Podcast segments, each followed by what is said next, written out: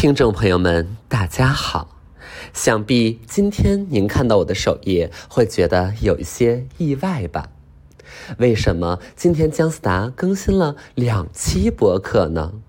又为什么其中的一期是需要付费的呢？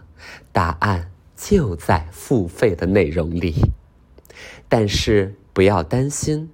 不付费的播客，正如您现在所听的本期一样，每周四仍然照常更新。正所谓人生的路千千万万条，总有一条适合你。那么，在付费的当期播客当中，思达老师究竟跟大家分享了怎样独到的观点呢？想必只有花了钱才能知道呢。没有关系，言归正传，说回到我们今天的主题，我爱绿色。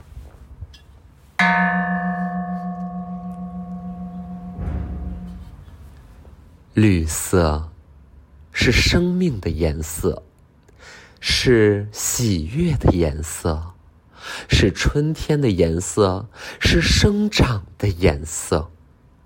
我看到了绿色，我就看到了大自然；我看到了绿色，我就看到了绿树荫；我看到了绿色，我就看到了青苹果；我看到了绿色，我就看到了那离离原上草，一岁一枯荣，风吹草低见牛羊。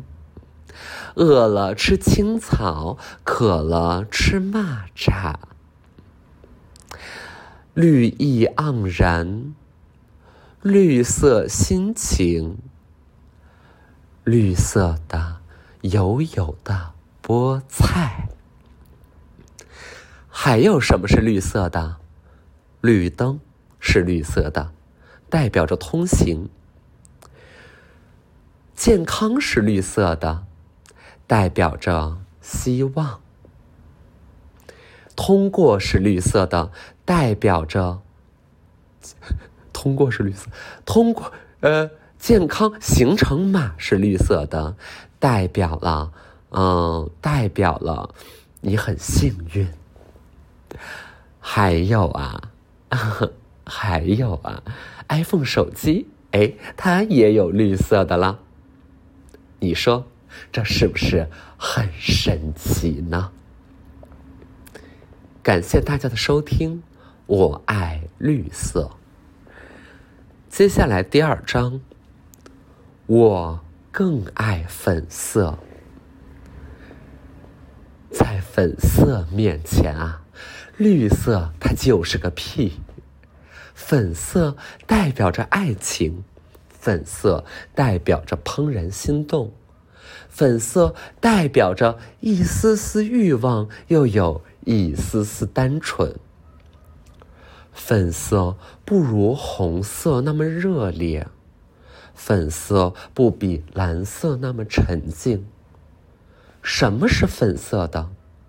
初恋的微笑是粉色的。什么是粉色的？背后突然的拥抱是粉色的。还有什么是粉色的？在它变黑之前，它往往是粉色的。我爱粉色，胜过绿色。在粉色面前，绿色就是个屁。谢谢大家收听第二章，我更爱粉色。接下来。姜老师要分享给大家的是极限运动——跑酷。看呐，一个少年，一个又一个，他们从屋檐上飞过，他们从电线杆上一跃跳到另外一个电线杆上。你说，老师，这是大马猴吗？我说不。孩子，这叫做跑酷。跑酷是一项极限运动，通过跑酷，我们可以锻炼自己的心肺、协调能力和肌肉素质。同时，它是勇敢者的游戏，动辄五米、八米、十米，在高高的楼上飞来荡去。如果你从第一视角去看，你一定会觉得分外的神奇。你会觉得它像是 CS，你觉得它像是刺客的信条。没错。很多跑酷动作就通过我们耳熟能详的游戏动作发展而来，它突破了我们对于身体运用的极限。跑酷是一项对参与者要求很高的运动，如果你是老、弱、病、残、孕，我们不建议你跑酷。尤其是孕妇，一定要当心。如果你想尝试，我建议你尝试当宇航员。当宇航员，咱们进行失重的训练；当潜水员，我们感受高压下对于内心的挑战。孕妇可以玩皮划艇，孕妇可以，孕妇孕妇可以 bungee jump，孕妇可以滑翔伞，而万万不能跑酷，一定要注意。感谢大家收听极限运动分享之。跑酷。接下来，蒋老师要带领大家学习马林巴琴演奏，请您欣赏马林巴琴。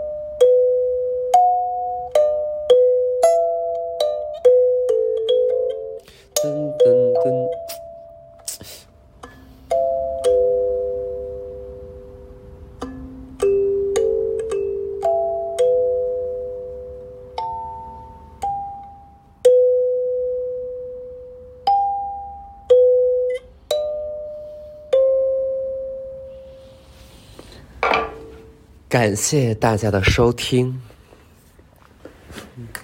再接下来，我们今天的文化活动有一点多啊。哼 哼再接下来，我要带领大家学习的是福柯的经典著作《主体解释学》。让我们一起把书翻到第二百一十七页。因此，必须懂得，绝不能把自救的意义归结为某一戏剧性的事件之类的东西，因为后者会弱化他从死到生、从腐败到永恒、从恶到善的生存努力。这不只是面对危险时的自救 s e t a r i a Suzanne 有着更加广泛的意义。自救不仅有着负面意义。避开风险，避开身体求事，避开不洁的世界等等，自救有着各种正面的意义，正像一座城市在自救时一样，在周围遍布防御工事、堡垒、要塞等等，它需要这些。灵魂的自救也是如此，人也是这样自救的，他会恰当的武装自己，以便能够在必要时保护自己。相反，这是通过拯救到达自身，而且在生活中与人的修身功夫密不可分。如果你们愿意的话，我就再次打住，大家休息五分钟。有的同学说：“思达老师，你的播客我实在是听不懂。”老师想问了，福柯的课你能听得懂吗？这告诉我们一个道理：大道不可说。能听懂的东西多半没道理，听不懂的东西才闪烁着人类智慧的光辉。这可能就是我跟他的共同点吧。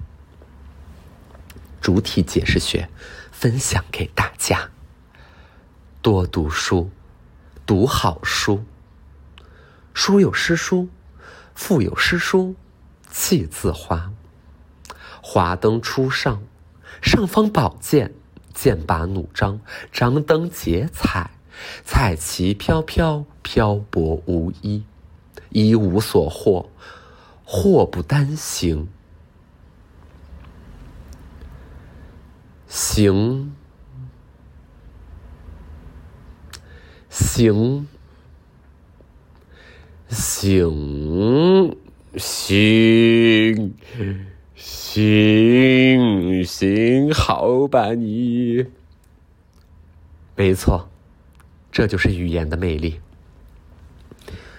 上一次姜老师跟大家，嗯，留过一道思考题。这个思考题是说，如果啊。你即将要参加一个重要的宴会，但是刚刚结束了上一个工作，你披头散发，衣冠不整，甚至有些污渍。你面临两个选择：第一，立刻去参加下一个重要的宴会；第二，回家打扮自己。换好着装再去宴会，而于此而来的代价是你将会严重的迟到。而此刻你又知道，主人非常厌恶迟到的人，你该何去何从？想象一下，你即将参加这样重要的宴会，高朋满座。群星荟萃，群贤毕至，群龙无首，群群体暴力。总而言之，你该怎么办呢？你该立刻回家换好衣服吗？在最后到达现场的时候。要面对所有人并不开心的笑脸，还是说衣冠不整、邋里邋遢，到一个所有人都闪耀发光的场合之中呢？你又会无地自容？聪明的你，能告诉我应该怎么办吗？这是一道思考题。它没有固定答案。无论你选择哪一个答案，老师都能够就此做出人性上的解读。如果你选择不回家，衣冠不整的抵达宴会，说明你这个人很守时。如果你选择回家换一套衣服，打扮好自己再去宴会，说明你这个人爱打扮。看呐，小小的决定就能够反映出一个人的三观，一个人的人生观、世界观和价值观。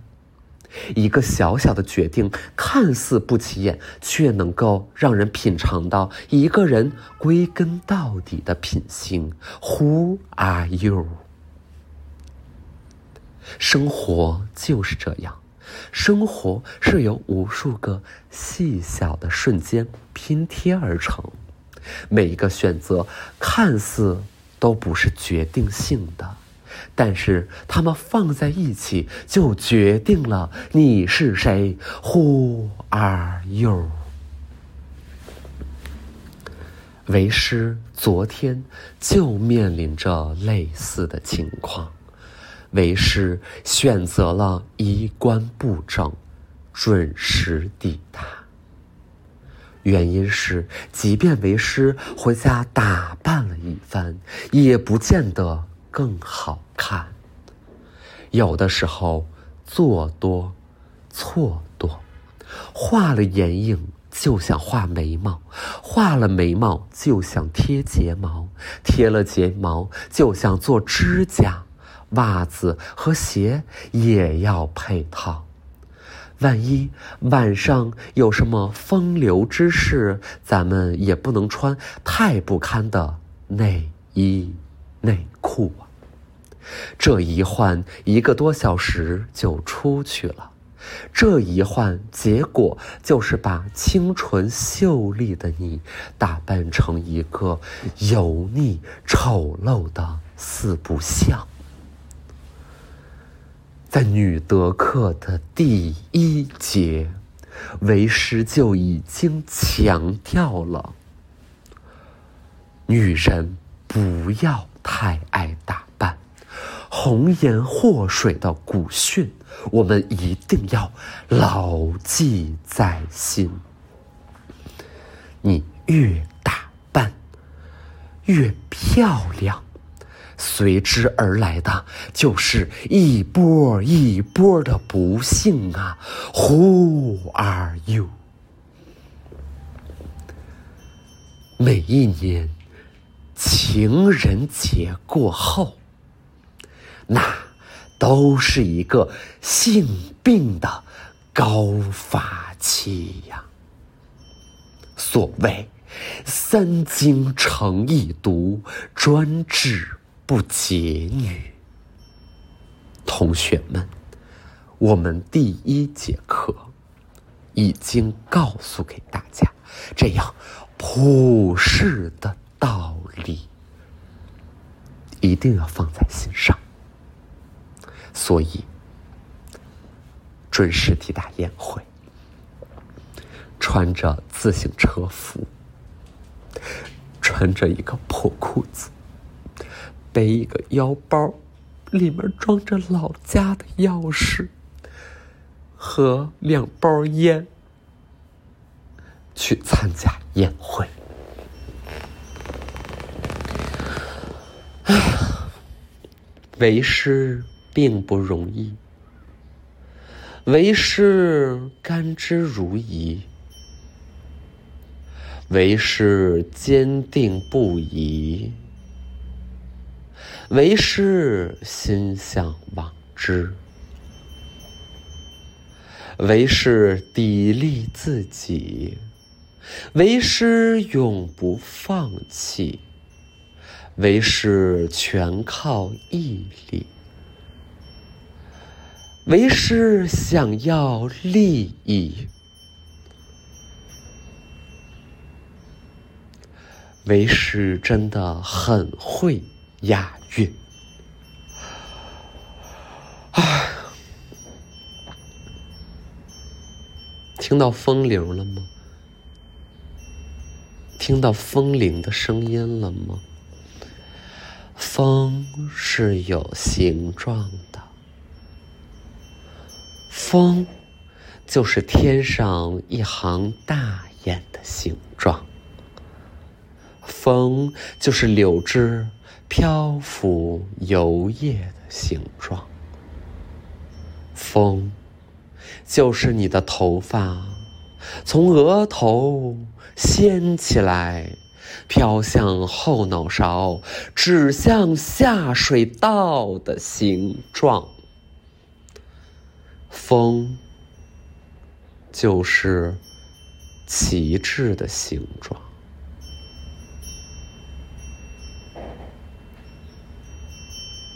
风，就是我的小区，南北通透，三面朝阳。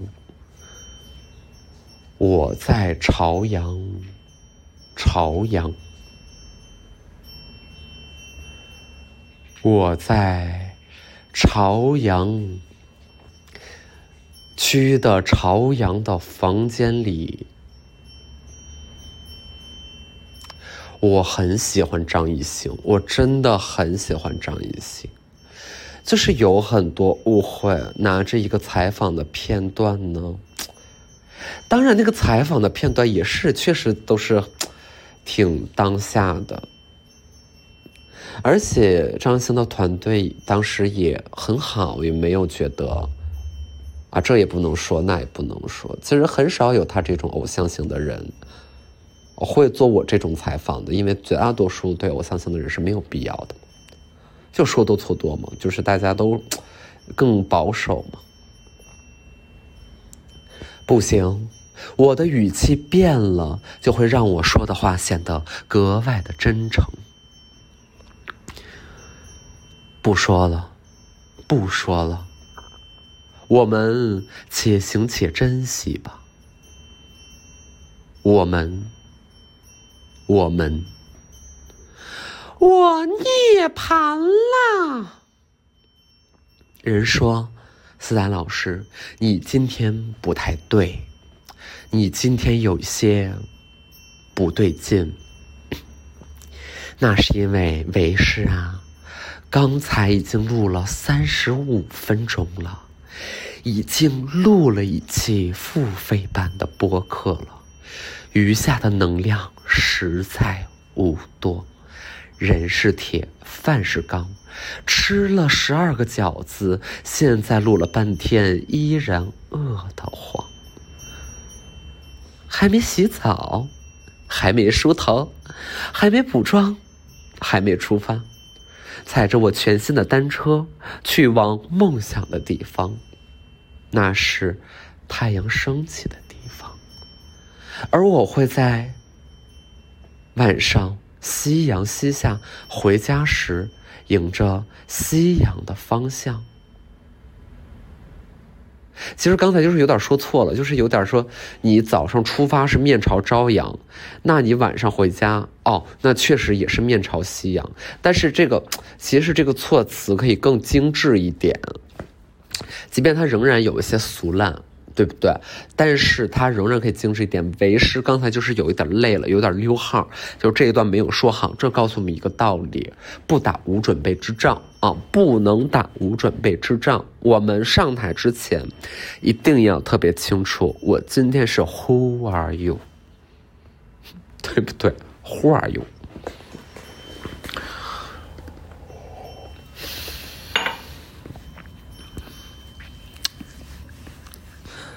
哎呀，这日子过的，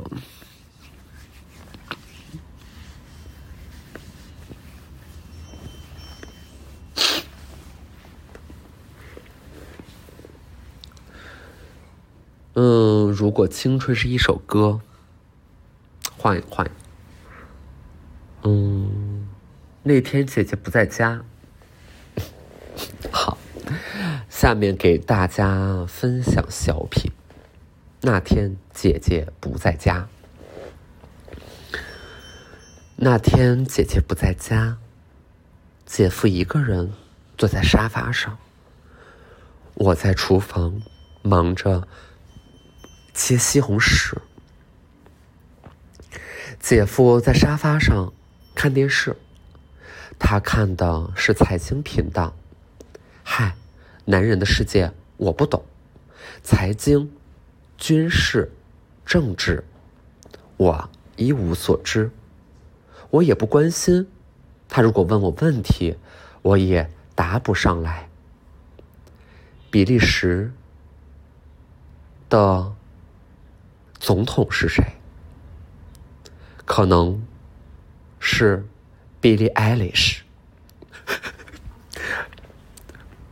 比比利对，比利爱丽丝。好，我在厨房洗西红柿。姐夫说：“哎，小美，今天姐姐出差不在家，晚上只能我们两个人了。”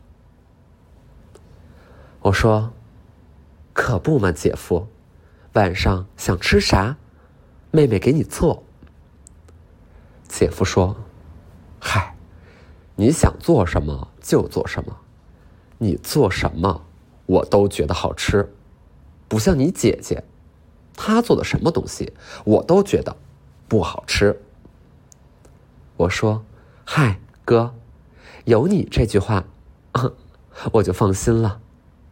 哦，不对，姐夫，有你这句话我就放心了。我现在就给你做一个西红柿炒蛋。”姐夫说：“好，我就喜欢吃你这一口。”说罢，我扑哧的笑了。我也不知道为何笑出声来，但恐怕油烟的声音太响，姐夫也没有听见吧。他仍然在客厅看着电视，看着他喜欢的财经频道。只见他身上。穿着一件跨栏背心，下边是一条肥大的运动短裤。他中午刚刚和好兄弟们打球回来。我问：“姐夫，要不要先冲个澡啊？怪热的。”姐夫说：“嗨，好，我这就去。”说罢，姐夫就从客厅的沙发上坐了起来。他去往了洗浴间，在我们小小的浴室当中，关上了门，开了灯。我听到淋浴间的水哗啦啦、哗啦啦、哗啦啦的流了下来。突然，他大喊了一声，说：“妹妹，快来！”我说：“姐夫，怎么了？姐夫？”急急忙忙放下手中的西红柿，跑到了浴室门口。浴室的门似乎没锁，门虚掩着。姐夫仍然在里边大喊：“好烫，好烫！快进来，帮我看看怎么回事。”我说：“姐夫，这不合适吧？这不合适吧？”姐夫说：“没关系，哪管那么多，你快进来。”我在外面大喊：“姐夫，这不合适，这不合适，这不合适吧？你要干嘛？你要干嘛？你怎么回事啊？”姐夫说：“好烫，好烫，一定是水龙头坏了，我皮肤都起泡了。”我说：“那姐夫，你有穿衣服吗？你有穿，你有穿衣服吗？”姐夫说。没有，哪管穿什么衣服？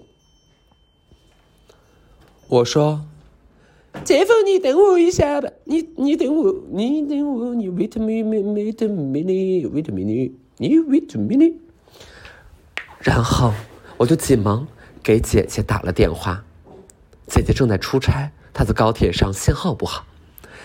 姐姐，姐姐，姐姐，我受欺负了。姐姐说。怎么了？你慢点讲。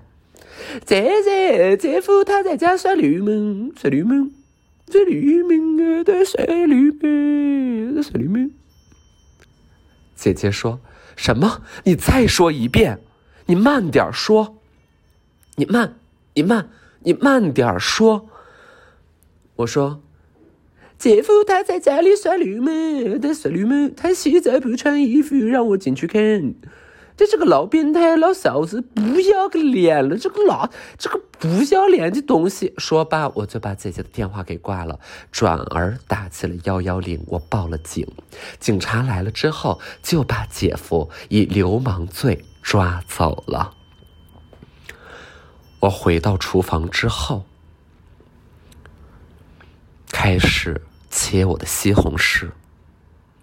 我的嘴角突然升起邪恶的笑容。只见姐夫又突然出现在了门口，他当着警察的面指着我的脸，对警察说：“你们以为这个女人是个好东西吗？具体发生了什么，请听下回分解。